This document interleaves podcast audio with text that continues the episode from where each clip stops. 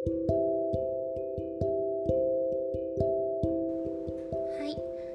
今日は潜在意識だけで生きることは可能なのかということについてお話ししていきたいと思います。で元祖一さんは自分で考えることをやめるということをあの強く言っているんですけれども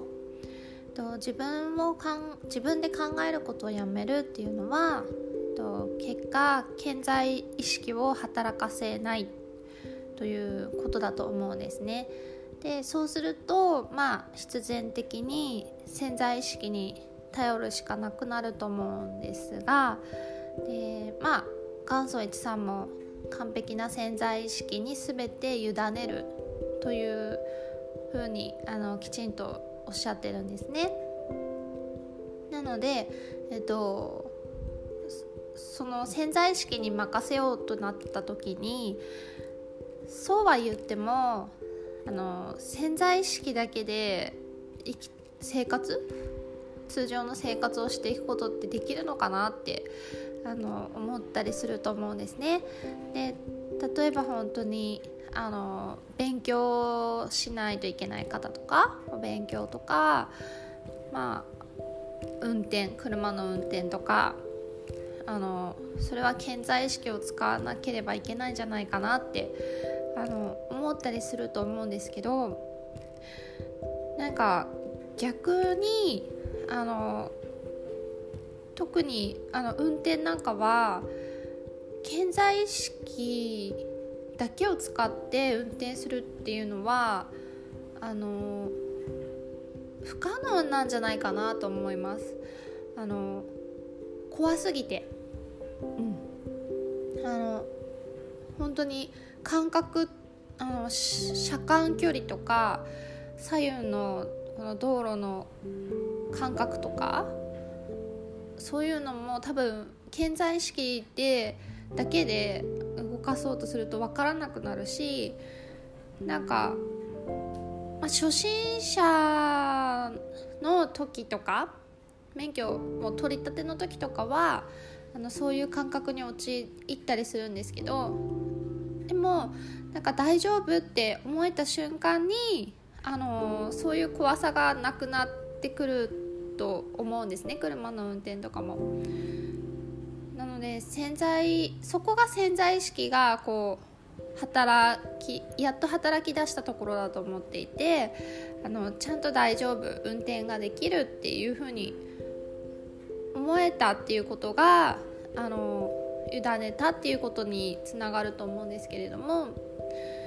であのお勉強はどうかなっていう時にあのね多分健在意識でお勉強してたら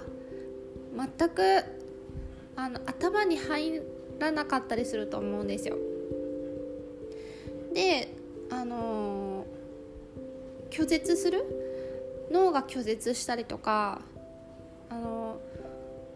そういうなんか本当に勉強がしづらい状況になってしまうんじゃないかなと思っていてなので本当に逆にこう無になってお勉強を始める方があのいいんじゃないかなと思います。本当に潜在意識であの暗記なりあの問題を解いていくなりする方がきっとうまくいくんではないかなと。なんか私はもうあの社会人になってもう何年も経つのでかなか勉強するっていう機会があのから遠ざかってしまっているんですがなのでなんかこう勉強をどういう感覚でしてたかなっていうのがちょっとあの忘れてしまっていてでも多分なんか英会話をしゃべ英会話を覚えたいとか英会話を習得したいとかそういうふうなことを思ってってる方とかもあの頭で考えようとしないで本当に潜在意識に身を任せるっていうことがいいんじゃないかなと思います。であのじゃあ潜在意識の役目って何なのかっていうことになってくると思うんですけれどもあのなんかバシャールなんかも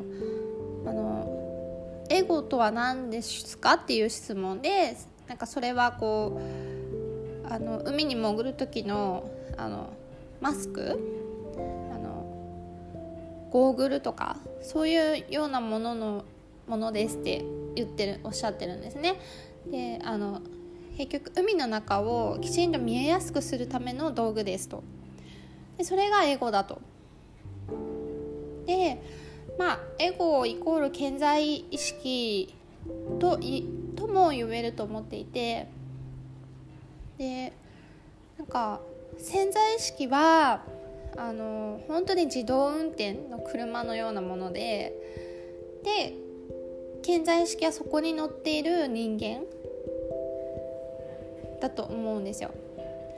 でそこに乗っていてそのドライブする風景を楽しむ存在なんですよね。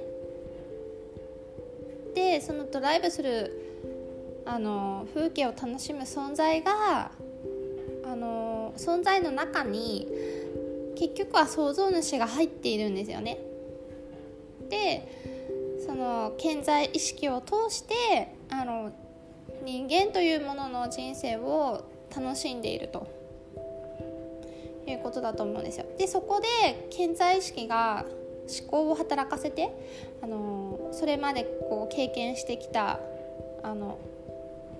ものとかそういう知識に従って思考を働かせてしまうとあのその自動運転してあの自動で動いている車のハンドルを触ってしまうことになるんですね。で本当は潜在意識は右に自動で行こうとしてるのにそれを左に切ったりとかあの手動で切ったりとかアクセルを踏もうとしてるのにブレーキをあの手動で踏んでしまったりとか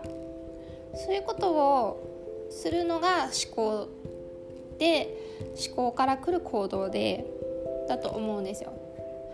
なので健在意識はただ流れる風景を楽しむっていう存在でいればいいんじゃないかなと思います。であのえっ、ー、と右脳が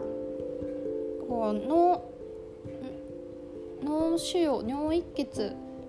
か何かであの右脳が停止してしまった経験を持つあの海外の博博士？医師なのかな？がいるんですよね。なんかちょっと10年ぐらい前にあのその記事を見たことがあって。でその方は右脳が停止した時にあの急にこうプツッとあのこう倒れたのかな？そのこう脳一血かな？脳梗塞かな？その症状が出てこう倒れてで右脳が停止あすみません。左脳が停止したんですね。右脳だけが動いていて左脳が停止したと。で左脳は健在意識と言われている部分なんですで右脳が潜在意識の部分なのでそう左左側の左脳が停止したとでその瞬間見えた光景があのだんだん自分が周りと溶けて一体になっていくようなあの風景に見えたらしいんですよ。結局こう何もない自分は全てみたいなこう物物を物と捉えられなくなったというか。であのそういう意識が朦朧とした中であの救急車を呼ぼうとして電話をするんですがその電話口から聞こえる相手の声もなんか犬がワンワンって鳴いているような風にしか聞こえなくてもう何を喋っているかが意味が分からなかったと。言ってたんですよね。でもなんかその光景っていうのがすごくあのハッピーだったらしいんですよ。なんかこうララランドってその人は例えたんですけれどもすごくなんかすごく幸福なあの感じだったみたいなんですよね。でそれそこからこうあの、まあ、その人はあのまた左脳を復活させてでもさこう左脳をこうエゴとしエゴとしてこう変な思考が生まれないようにうまく復活させてリハビリをして今あの、まあ、そういうことを伝えている方なんですけれども、えっと、その方のお名前概要欄にあの書いておきますあの YouTube の方にはあの書いておきますので。えポッドキャストの方にも概要欄に書いておきますでそうその人はあの結局左脳を停止させた状態がそれだと。っていうことは左脳がなければやはり物を物として捉えられないしこの人間としての地球上での生活があのできないあの利点が味わうことができないっていうことなんですよね。なのであの左脳は本当にそのコップをコップとして捉えるとか人の言葉をきちんと意味をなすものとして捉えるとかそういう役目をしてくれるだけの存在であの本当にただそれだけっていうわけじゃなくて本当に大切な存在で左脳がいるからエゴと呼ばれるものがいるからこの人間界を味わえるわけなんですよね。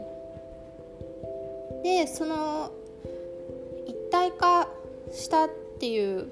こう全てと自分が溶け合っていくように見えたっていうのを聞いてなんか、まあ、今なんか特に思うんですけど例えばあの他人がいますよね。いろんな人がいますよね。でいろんな性格の人がいて